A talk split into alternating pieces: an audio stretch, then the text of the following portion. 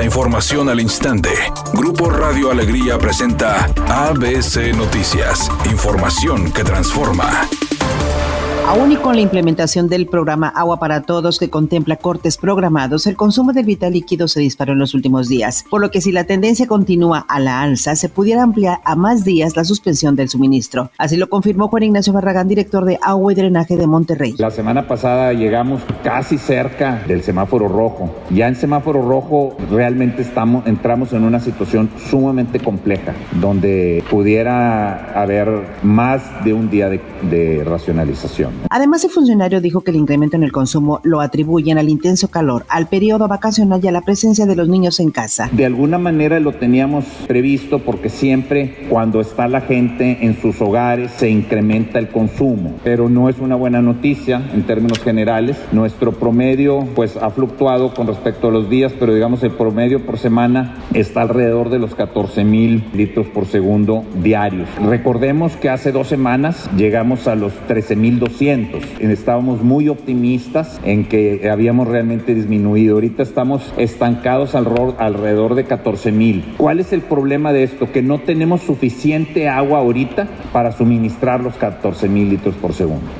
El alcalde de Santa Catarina, Jesús Nava, dio a conocer la inauguración de la Casa Monarca, donde se dará refugio a cerca de 110 migrantes. Por su parte, su director Luis Eduardo Zaval explicó que en Casa Indy hay 350 personas, 100 en Casa San Nicolás, 600 en Casa Monarca y más de 9 mil personas estarán este año, por lo que la próxima semana estará en la Ciudad de México y junto con la Asociación de las Naciones Unidas contra la Droga y el Delito, se dará a conocer una iniciativa para evitar el tráfico y la trata de personas. Mientras Giovanni Lepri representante del Alto Comisionado de las Naciones Unidas para los Refugiados, indicó lo siguiente. Con un objetivo que es de poderle dar una casa o restituir una casa o hacerle sentir en casa a personas que, que la han perdido. Entonces, esta casa que se, abre, que se abre hoy es un espacio que esperamos que pueda permitir a muchas personas que lo han perdido todo al presentar el informe mensual sobre actos delictivos en el país. La secretaria de Seguridad y Protección Ciudadana, Rosa Isela Rodríguez, reconoció que los homicidios dolosos crecieron en el mes de marzo a un promedio diario de 82, pero dijo se trabaja en coordinación con gobiernos estatales para dar tiros de precisión contra la delincuencia organizada. Sin embargo, presumió una reducción del 74% en secuestros y 34% en feminicidios. Por eso es muy importante la coordinación con los estados y activar las denuncias que hacen las víctimas de estos delitos para su atención inmediata. Editorial ABC con Eduardo Garza. En Nuevo León para los adultos ya hay vacunas contra el COVID por todos lados. En el metro, en las clínicas del Seguro Social, en los centros de salud. Ahora a las autoridades les falta organizarse con los dichosos registros de las vacunas, porque a muchos no nos aparece ni la primera ni la segunda dosis y menos a los profes que se vacunaron con la Cancino. Hay vacunas, pero muchos errores en los registros. Ya dejen tanta burocracia.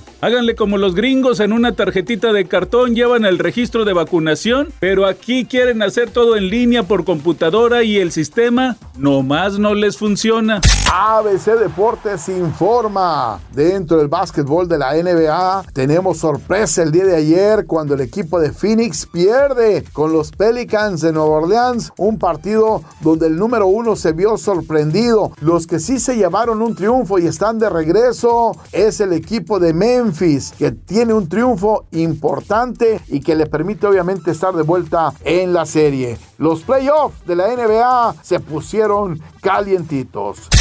Eric Rubin dijo que no descarta la idea de volver a la televisión, ya sea a través de una telenovela o una serie. Dijo que ya no está para perseguir los papeles de galán, pero con gusto podría interpretar a un villano. Es un día con presencia de nubosidad. Se espera una temperatura máxima de 32 grados, una mínima de 26. Para mañana jueves se pronostica un día con presencia de nubosidad. Una temperatura máxima de 32 grados, una mínima de 20. La actual en el centro de Monterrey, 26 grados.